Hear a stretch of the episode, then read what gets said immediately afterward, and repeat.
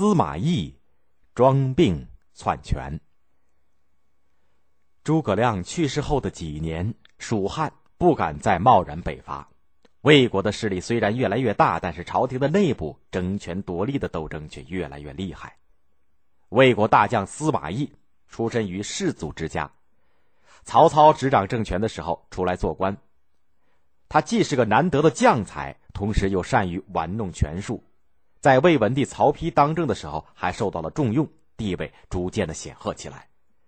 魏明帝曹睿在位的时候，他多次带兵出征，立下了赫赫的战功。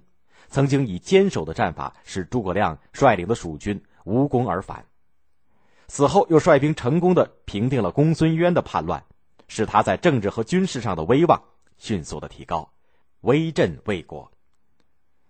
魏明帝临终的时候，把年仅八岁的太子曹芳即位以后，也就是魏少帝，托付给大将军曹爽，还有他，嘱咐他们共同辅政。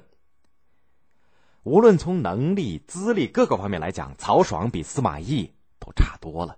但是，身为皇族大臣，他容不得让异姓的司马氏分享权力，他要独揽大权。曹爽以魏少帝曹芳的名义，把司马懿提升为太傅，用这种明升暗降的手法，剥夺了司马懿手里的兵权，把他架空起来。曾经声名显赫的司马懿。如今落了个大权旁落、有名无实的地步，心里当然不是滋味对于曹爽恨得咬牙切齿，但是老谋深算的他清楚的知道，曹爽现在的势力很强大，自己一时是斗不过他的，只能暂时忍下这口气，以后将来有了机会再把大权夺回来。于是司马懿借口年老多病，不再上朝。曹爽当然十分高兴。可是他对司马懿还是有些放不下心来，就派亲信李胜，借出任荆州刺史的机会向司马懿辞行，探听虚实。司马懿何等老奸巨猾，一听说李胜来辞行，就猜出了他的来意，立刻想好了对策。李胜走进了司马懿的卧室，只看见司马懿早就没有了先前率兵出征的帅气和豪气，一副病白白的样子。躺在床上的司马懿一看到李胜，就要披衣坐起，但不知怎么的，他的手抖得厉害，衣服非但没有穿上，反而滑到了地上。最后还是有两名侍女帮他穿好。李胜看到这种情景，心里不禁暗暗高兴，又觉得司马懿非常可怜。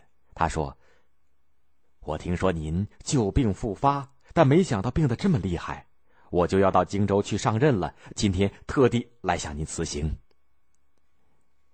司马懿张口想说话，不料一口气接不上来，张大嘴喘了半天才缓过劲儿来说道：“并州，呃，在北方，离胡人很近，你要自己多加小心，严加防备。我这条老命已经快不行了，怕是再也见不到你了。我的两个儿子司马师、司马昭，还请你。”多费心照顾。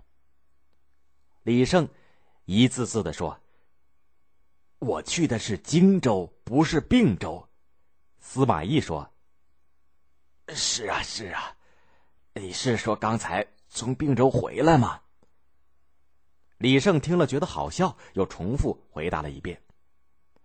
司马懿似乎清醒了一些，说：“我我上了年纪，耳朵又背。”都快老糊涂了，难怪别人说什么都听不懂。这个时候，侍女端来了粥，司马懿并没有用手去接，而让侍女喂。他一边吃，一边粥从嘴角里流淌下来，沾满了前胸，就像三岁的小孩子一样。李胜回去后，就把他看到和听到的都原原本本的向曹爽做了汇报。